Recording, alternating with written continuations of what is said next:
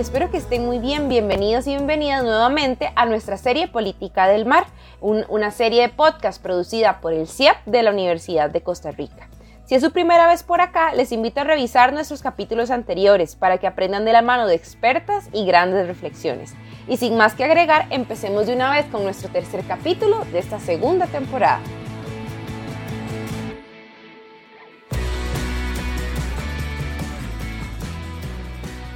El día de hoy nos vamos a alejar un poco de la tendencia y la estructura de los otros capítulos porque iremos más allá de la discusión y reflexión académica y teórica y vamos a acercarnos a la pesca, el mar y sus dinámicas desde las propias experiencias, cosmovisiones y vivencias de comunidades costeras, garífunas, hondureñas. En este caso, la invitada del día de hoy es Debbie Vuelto Harry la cual es una mujer afro-hondureña, garífuna y doctora en Educación, Políticas Públicas y Profesión Docente de la Universidad Pedagógica Nacional Francisco Morazán en Honduras. Es importante mencionar que al contacto con Debbie, ella nos dijo que le importaba muchísimo remarcar que el lugar de enunciación de ella como invitada a nuestro podcast era desde su vida como mujer afro-hondureña y garífuna. Por lo tanto, el día de hoy vamos a generar todas estas reflexiones desde, ese posicionamiento y desde ese lugar de enunciación que es importante dejar claro desde el principio para trascender eh, la reflexión académica eh, respecto al mar que hemos venido planteando alrededor del podcast.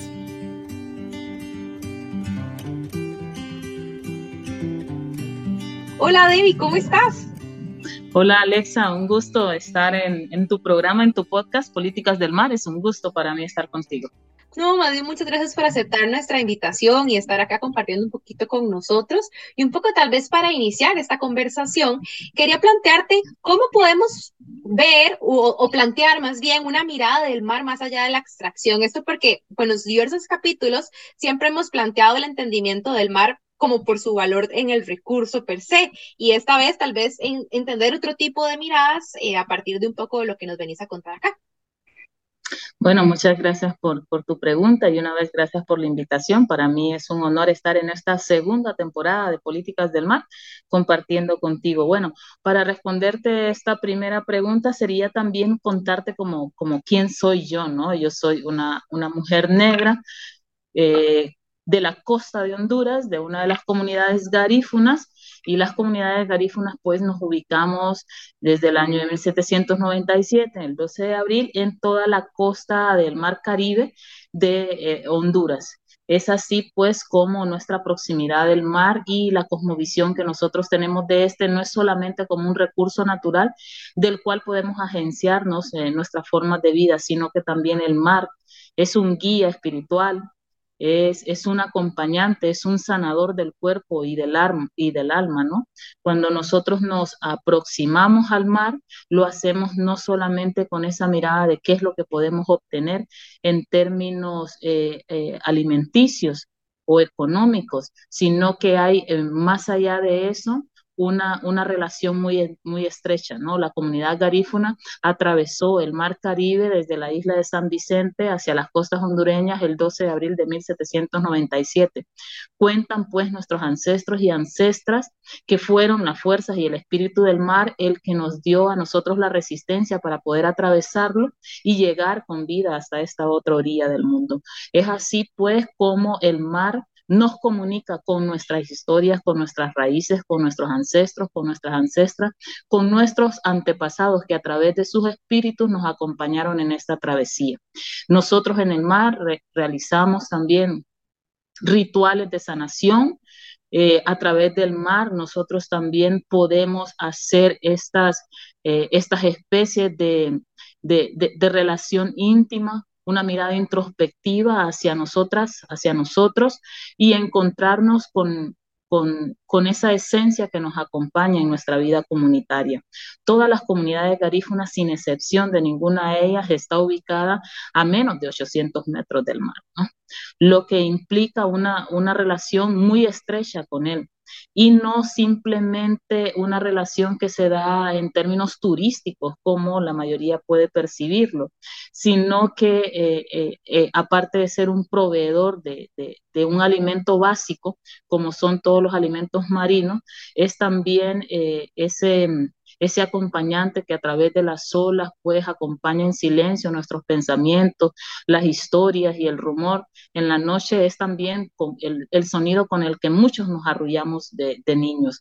Yo ahora mismo, por ejemplo, para contarte una, una experiencia así muy personal, que yo por razones de trabajo me mudé a la capital de mi país, donde no hay, eh, no hay mar, no hay playa, ¿verdad? Porque estamos en el centro del país y las costas son la del Pacífico y la del Atlántico, o sea que estoy eh, a una distancia considerable de ambas. Y yo hoy por hoy tengo mucho tiempo de, no ir a, mi ciudad y hoy, por ejemplo, me sorprendí eh, pensando en la necesidad que tengo de volver a mi casa y de volver a los míos, pero también de ir al mar, de saludar al mar, de ver un atardecer, de hacerme acompañar, ¿correcto? Y, es eso, que e, es esa paz y esa tranquilidad de estar frente, ¿verdad? A un recurso que es tan inmenso, tan vasto, pero que te da también esa calma y esa tranquilidad de haber vuelto a casa. Es así como tenemos esa mirada que no es solamente una mirada romántica, sino una, una mirada que eh, nos acerca con respeto y con dignidad hacia los recursos naturales de los cuales no nos sentimos dueños, sino que nos sentimos parte. Es como una relación intrínseca, o sea, como de, digamos, de estas comunidades, de, tus, de, una, de una de tus comunidades, bueno, la garífuna, ¿verdad? Con el tema del mar. Y eso es como muy importante porque un poco de las cosas que trata de, de, de, puntualizar este podcast es pensar estos espacios más allá de su valor económico, utilitario, ¿verdad? Sino que hay diferentes tipos de sociedades y comunidades que los han visto durante muchos años de diferentes maneras y, bueno, un poco como tú tu reflexión es, e, es, el tema más, cómo, atraviesa dinámicas culturales importantes.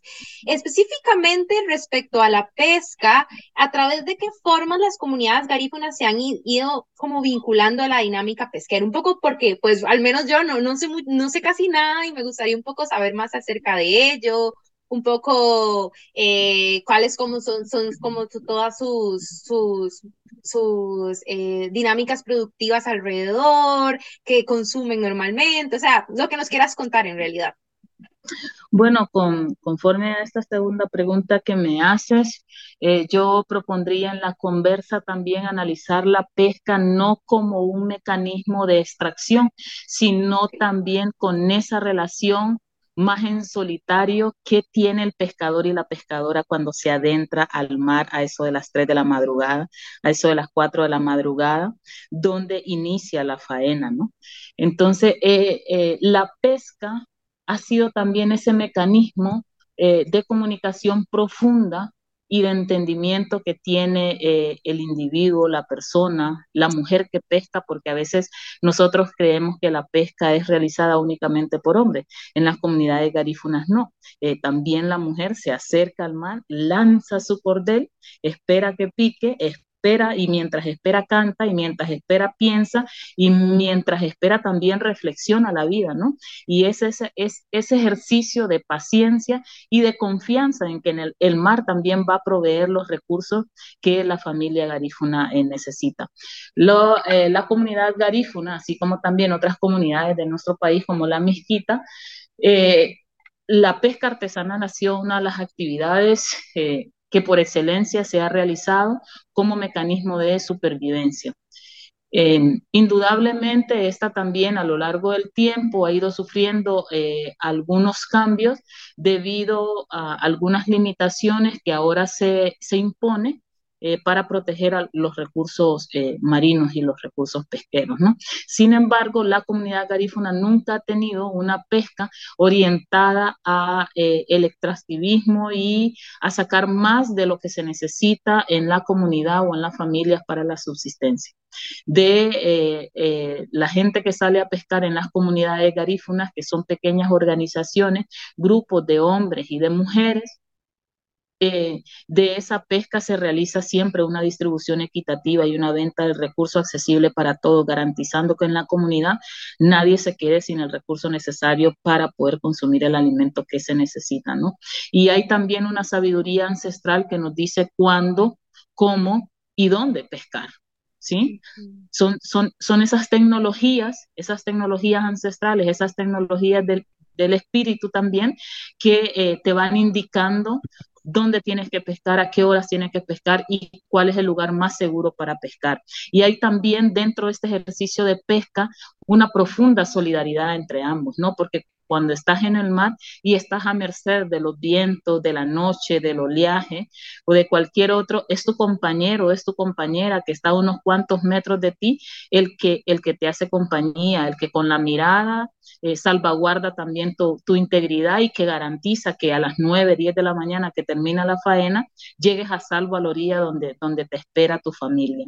Entonces, la pesca seguirá siendo esa actividad que eh, une a, los pueblos, ¿no? Que, nos va hermanando en redes, así como se construyen las redes que se, que se, que se tejen a través de los nudos, nosotros creemos que eh, los pueblos, no solamente de mi país, sino a lo largo de América Latina, los pueblos costeros, estamos hermanados por esas redes que eh, simbolizan esa, esa similitud en nuestras historias en nuestras actividades diarias, en nuestras formas de ver el mundo, de interpretar los recursos y eh, de proteger los bienes comunes.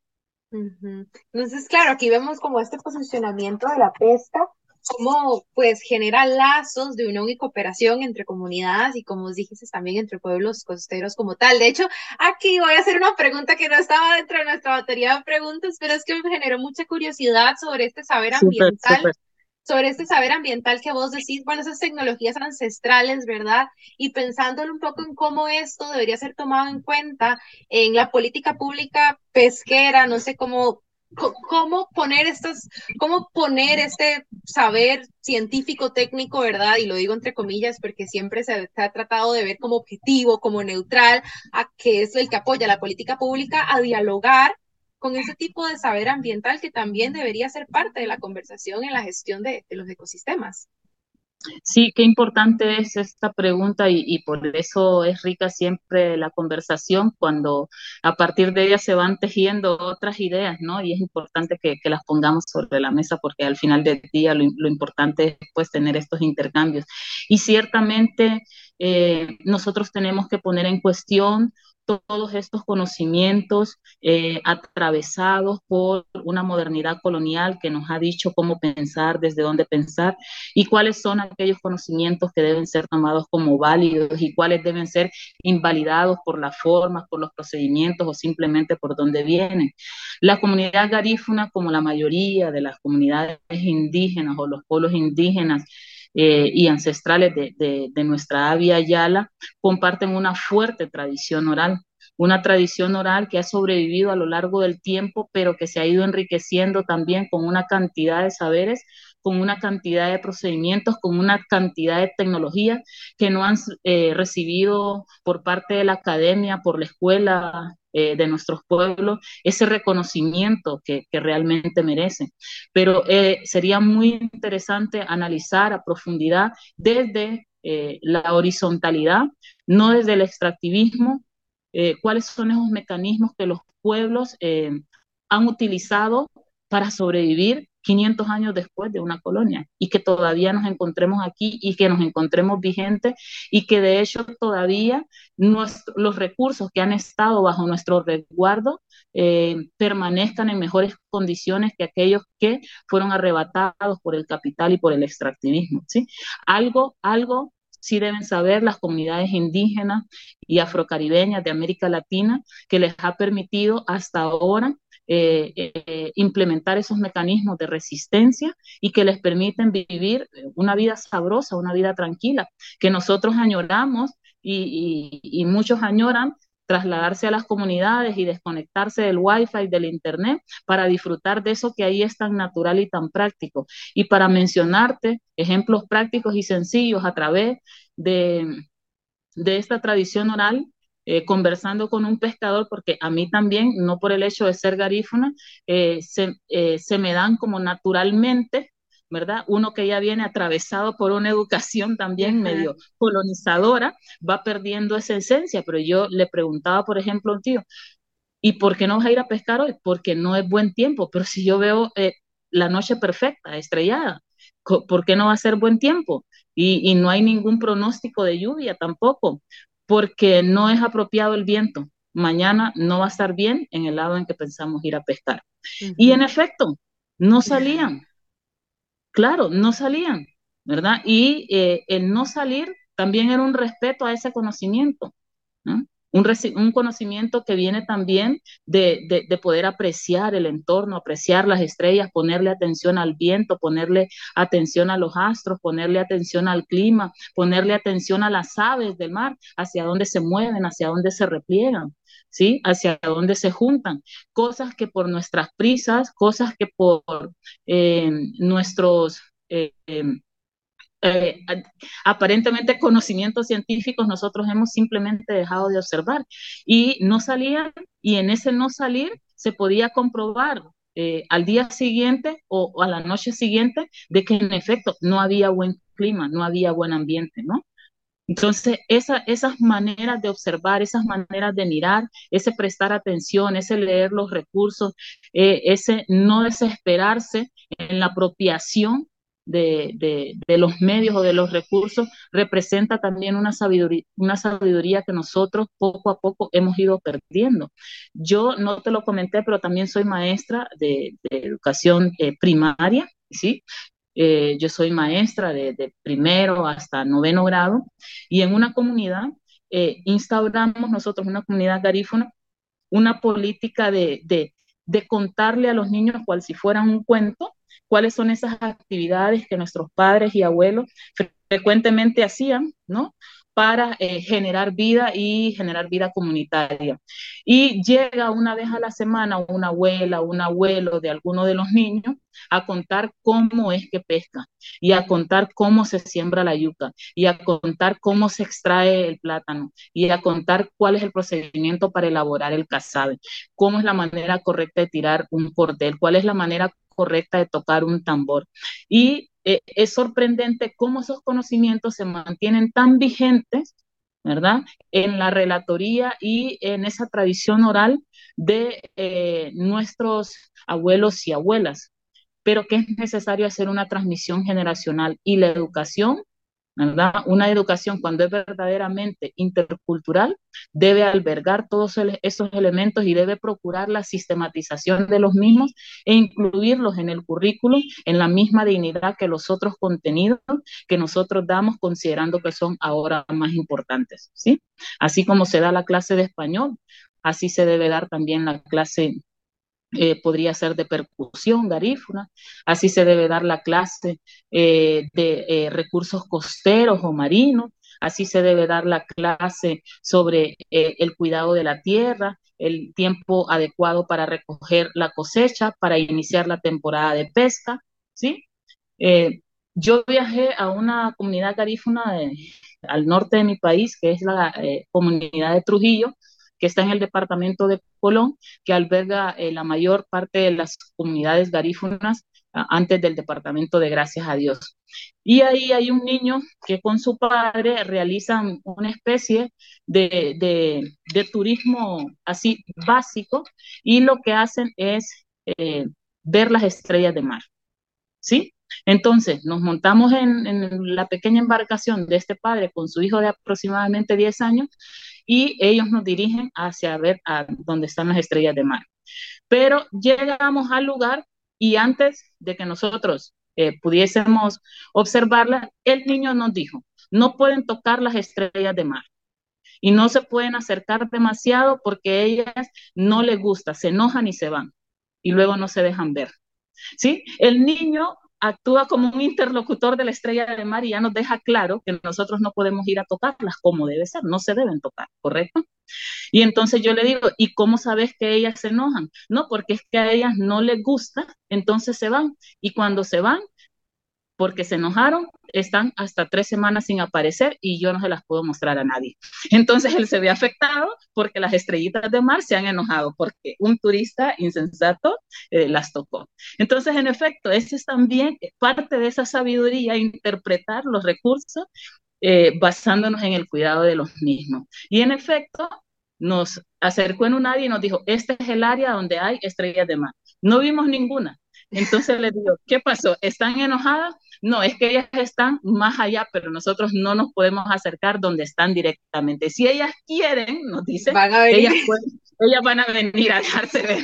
Pues esperamos, disfrutamos el momento y luego nos regresamos. No vimos la estrella de mar, pero tampoco invadimos su espacio porque pensamos que la estrella no quiso recibir a los turistas y estaba en todo su derecho, ¿no? Entonces, e, ese, ese mecanismo de interpretación, de cuidado, de ternura con los recursos, del respeto, eh, nos da a nosotros eh, otras lecturas de cómo debe eh, orientarse la educación para promover el cuidado de los bienes comunes y entender que la naturaleza también tiene derechos, que el mar tiene derechos, que no es un, un objeto para nuestro caso, es, es, es, un sujeto, ¿verdad? Que posee una sabiduría, que, procede, que, posee también una fuerza y una capacidad sanadora que nos ha acompañado a lo largo del tiempo. Y por lo tanto le merecemos ese respeto, eh, le merecemos también ese cuidado, porque nos sentimos eh, correspondidos en ese cuidado que a lo largo de nuestra historia eh, nos ha brindado. Eh, ay, qué lindo siempre escucharte. De hecho, me recuerdo cuando, cuando te contacté, era porque te había escuchado en un panel y justamente vos decías que este entendí, digamos, esta, esta, e, este tomar en cuenta esos otros tipos de saberes implicaba a nivel académico, y aquí hablando porque muchas de las personas que nos escuchan pues vienen de estos espacios, implicaba una ruptura epistemológica, o sea, de cómo nosotros entendemos y generamos ese conocimiento y tal vez explicar por qué. Sí, correcto. Lo primero que nosotros tenemos que eh, hacer, porque yo también eh, vengo de una formación académica, es, eh, es poner en cuestión todo aquello que nosotros pues hasta ahora hemos aprendido. Y ponerlo en cuestión significa no solo las formas con las que lo hemos aprendido, sino eh, cuál ha sido la utilidad que le hemos dado a ese, a ese tipo de conocimientos y sobre todo poner en cuestión de que si bien es cierto la academia puede proveer eh, ciertas maneras de interpretar el mundo, tenemos que dejar claro que esas maneras no son las únicas y tampoco son las mejores. ¿correcto? Luego de dar ese paso de una autorreflexión, entender que hay eh, diversas epistemologías, ¿sí? por las cuales la academia se ha decantado a lo largo de la historia, que nosotros provenimos ciertamente de países eh, que fueron colonizados, eh, no solamente en sus territorios, sino también en su lengua, en su cosmovisión, en su religión y en su educación. Y que la educación nunca es neutral, sino más bien es política y es la herramienta perfecta para em, eh, introducir en los pueblos ciertos mecanismos y formas de pensar que responden a un proyecto moderno colonial. Y ante esto, ante este cuestionamiento, nosotros también tenemos el deber de revisar otras epistemologías y de partir del análisis de las mismas, entendiendo que eh, aquí ya habían otros mecanismos de interpretación, otras formas de filosofía, otras formas de organización social y comunitaria, y que si nosotros revisamos siguen vigentes a manera de insurgencias muy silenciosas en las comunidades, pero que están ahí y que merecen un respeto, y que la academia a lo largo del tiempo se ha presentado como eh, un mecanismo de extracción de esas formas, pero no para la divulgación, el conocimiento y el entendimiento de las mismas, sino más bien a veces para erradicarlas e imponer su propia fuerza. Con esto no quiero dejar eh, la idea en, en que nos, nos escuchan de que la academia ha sido perversa a lo largo del tiempo, ha sido mala, no. No, muchos de los que nos escuchan y probablemente vos y yo también agradezcamos la formación que tenemos, pero esa formación debe servir también para cuestionarnos y para sensibilizarnos y entender que necesariamente tenemos que construir también otras narrativas más propias de nuestros territorios, que vayan en consonancia con esa vida que nosotros queremos eh, proteger, que vayan en consonancia con la preservación de los bienes comunes, porque vivimos indudablemente, o al menos yo así lo creo, en un sistema económico y político que francamente es incompatible con la vida porque favorece la extracción ilimitada de los recursos naturales. Y los recursos naturales no son ilimitados, se agotan, ¿sí? Y con ellos nos agotamos nosotros también. Entonces, por eso, perdón. Dale, dale, dale.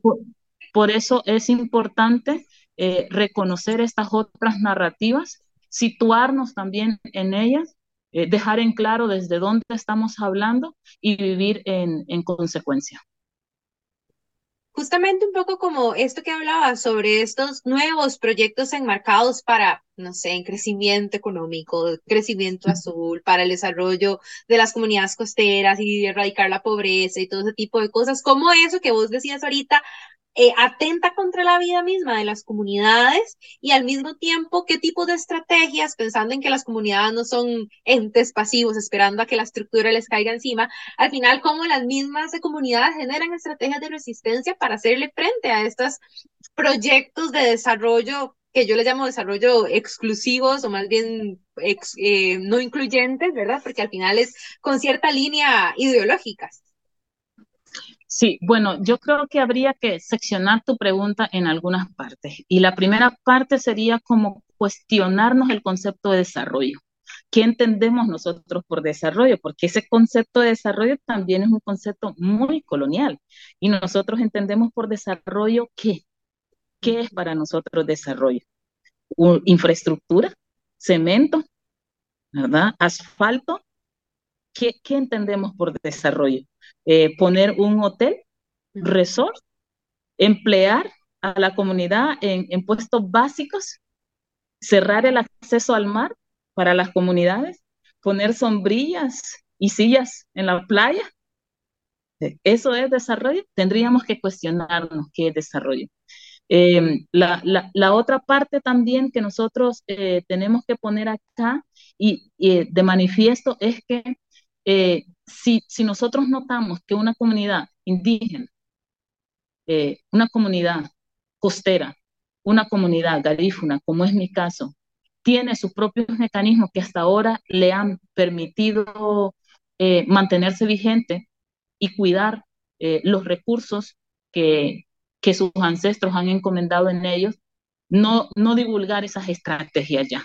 Nosotros ya hemos llegado a la conclusión que eh, nuestros mecanismos o estrategias de resistencia las vamos a poner a cabo eh, y las vamos a llevar a cabo, perdón, a lo interno de las comunidades y hasta ahora han sido muy eficientes. Como te digo, nosotros tenemos acá más de, eh, de 200 años de presencia garífuna en Honduras y los pueblos indígenas tienen más de 500 años de resistencia a este proyecto moderno colonial. Y son esas pequeñas estrategias que nosotros tenemos a lo interno que nos han permitido eh, mantenernos vigentes. En esas dos secciones, pues, yo te diría lo primero, que estos proyectos de economía azul que ponen siempre por encima de los bienes comunes y de la gente las lógicas del mercado y el poder del capital, no eh, son compatibles con la vida, no generan desarrollo o al menos no lo que nosotros entendemos por desarrollo, ¿sí? Porque el desarrollo no puede ir em, contrario a las formas de vida comunitarias, no puede ir contrario eh, al libre acceso a la, playa, al libre acceso al mar, a, a, la pesca y a todas aquellas actividades que en comunidades se realizan. En Honduras, la comunidad garífuna ha vivido y, y, esto se ha reproducido en los últimos 12 años, un fuerte ataque por sus territorios.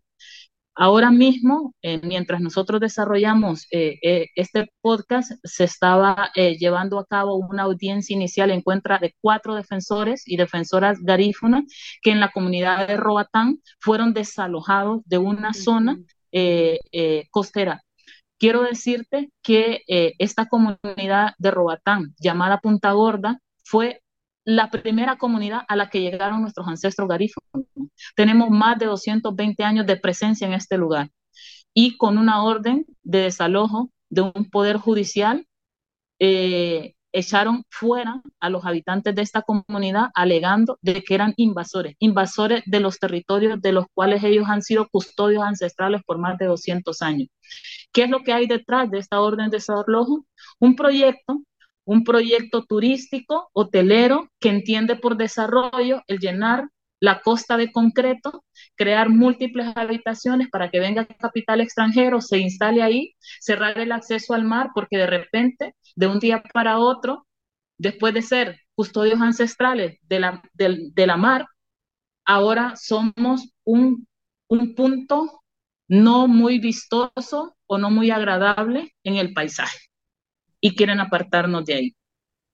Pues hubo mecanismos de organización, hubo mecanismos de resistencia en los cuales no puntualizo por las razones que ya te dije y afortunadamente lograron su eh, eh, libertad, estos cuatro defensores, y logramos revertir ese proceso de desalojo y hoy por hoy estamos otra vez en la comunidad donde históricamente hemos estado y vamos a seguir estando, ¿correcto? Porque indudablemente nosotros no creemos que somos dueños exclusivos de la playa, pero sí creemos que en los territorios en los que hemos estado, en los que nos hemos eh, eh, asentado, sentimos el llamado de protegerlos, de cuidarlos, como quien cuida la propia casa, como quien cuida la propia vida, porque no hay vida sin la tierra, no hay vida para nosotros sin el mar. ¿Sí? No importa en qué parte del mundo estemos, siempre vamos a volver a la costa, siempre vamos a volver al mar, siempre vamos a volver a nuestros territorios. Si no es en cuerpo, es en espíritu. Lo creemos así profundamente. Por lo tanto, ahora nos organizamos, por lo tanto, ahora nos movilizamos. Las mujeres jugamos un papel muy importante. Somos custodias ancestrales, como lo dijo eh, nuestra líder indígena Berta Cáceres, ¿verdad? Eh, somos custodios ancestrales de los ríos y del mar. Y los vamos a seguir cuidando con nuestros mecanismos, con nuestros susurros, ¿verdad? Con nuestras plegarias, con nuestras oraciones, ¿verdad? Eh, con todo lo que esté a nuestra disposición, sea legal, sea material, sea espiritual, para proteger esto que consideramos eh, nuestro patrimonio, nuestro sanador, ¿verdad? Nuestra madre y, y nuestra casa. Entonces, con, esta última pregunta sería, Alexa, eh, decirte que siempre debemos poner en tela de juicio este concepto de desarrollo. ¿Qué es para nosotros desarrollo? ¿A qué le llamamos desarrollo? Porque es en nombre de este desarrollo que ha venido el capital extranjero a llenarnos de pavimentos y de automóviles las calles, a estresarnos con el tráfico. Ahora tardamos en las grandes ciudades de nuestro país o en las pequeñas ciudades, no importa. Tardamos más tiempo en llegar a nuestras casas, llegamos más estresados, llegamos más contaminados, llegamos más enojados, ¿verdad? Eh, y llegamos más cansados gracias a este concepto de desarrollo. Caminamos menos, apreciamos menos el entorno, tenemos menos cercanía con el otro, hasta nos distancian de nosotros mismos. ¿Sí? Porque nosotros no solo somos nuestra formación, nuestros conocimientos, también somos esas emociones, también somos esos sentimientos, también somos eso que percibimos, también somos nuestros pensamientos, también somos eso que nosotros eh, nos hace más cercanos no solamente a las personas, a nuestra familia o a nuestra comunidad, sino también a los recursos naturales con cuánta frecuencia nos sentamos a observar la tierra, con cuánta frecuencia tocamos la corteza de un árbol, con cuánta eh, frecuencia nosotros nos acercamos al mar, no con una mirada turística, sino con una mirada eh, eh, espiritual y sanadora. Cuántas veces nosotros tocamos, nosotros le llamamos aquí un, un cayuco, pero no sé si en tu país o donde nos escuchan tus, tus oyentes, ¿cómo le llaman a esas pequeñas embarcaciones que eh, realizan los pescadores y utilizan en su faena? ¿Cómo? Pangas. Pangas. Bueno, aquí le llamamos cayuco.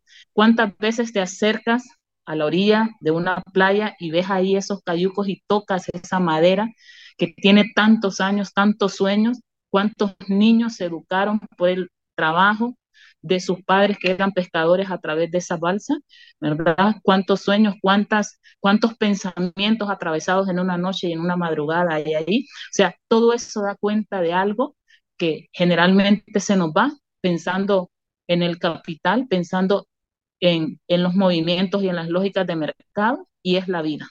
Es eso lo que se nos va y es eso lo que se construye en comunidad es eso lo que se construye en las costas, es eso lo que se construye en los pueblos indígenas y, garífunas de eh, nuestro territorio. Y ojalá tengamos la sapiencia y la sabiduría de poderlo ver, de poderlo conservar, de poderlo cuidar para heredárselo a las futuras generaciones eh, con todo el esplendor con que nosotros lo recibimos. Siempre, siempre me encanta escucharte porque aprendo siempre un montón y, es muy importante como esta, estas reflexiones que vos planteas que justamente rompen con la dualidad de la modernidad sobre ser humanos por un lado, naturaleza por el otro, o esas representaciones hegemónicas de lo que debería ser el mar, para el turismo, para la pesca deportiva, para la conservación y ya, y ignorando, invisibilizando pues todas las, las comunidades y personas y lazos culturales y ancestrales que estaban ahí antes y hace muchísimo tiempo. Yo te agradezco muchísimo por el espacio, por estar acá con, con, con nosotros, por, por compartir este tepito con, con, con, el podcast y con el equipo y te quería como preguntar si tenías alguna reflexión final, alguna pregunta, algo que nos quieras dejar para finalizar. Bueno, yo quiero sobre todas las cosas agradecerte, Alexa, este espacio de reflexión, de conversa, de conspiración que tienes en cuanto y en torno a las políticas del mar. Yo te deseo muchos éxitos, no solamente en esta segunda temporada, sino en todas las temporadas que estén por venir. Y la reflexión final eh, que yo daría es que eh, eh, yo tengo como mujer, como mujer negra, afrocaribeña, tengo una mirada sobre el mar que no, no le quiero imponer al resto. Hay quien ve el mar y, e imagina olas de surf. Hay quien ve el mar eh, e imagina diversión. Hay quien ve el mar y, le da miedo. Hay quien ve el mar y ve posibilidades de, migración. Hay quien ve el mar y, ve en ello eh, eh, un potencial de adquisición de recursos económicos. Pero lo que sí quiero dejar que por sobre todas esas miradas prevalezca o esté atravesada siempre algo que es el denominador común en todas ellas y es la vida. ¿Sí? El mar es sobre todo vida y, la vida se, cuida, se, protege, eh, se, cultiva por alguna manera, ¿sí? No se destruye, no se vende, no se compra. Así que adelante con estas políticas del mar y a todos tus, seguidores que, sean cada vez más ¿verdad? Que, se sumen a estas reflexiones y ojalá algún día me vuelvas a, invitar y estemos por aquí conversando nuevamente contigo y con otras invitadas más. Un abrazo a la distancia y un gusto enorme. Muchas gracias a vos, nos vemos pronto.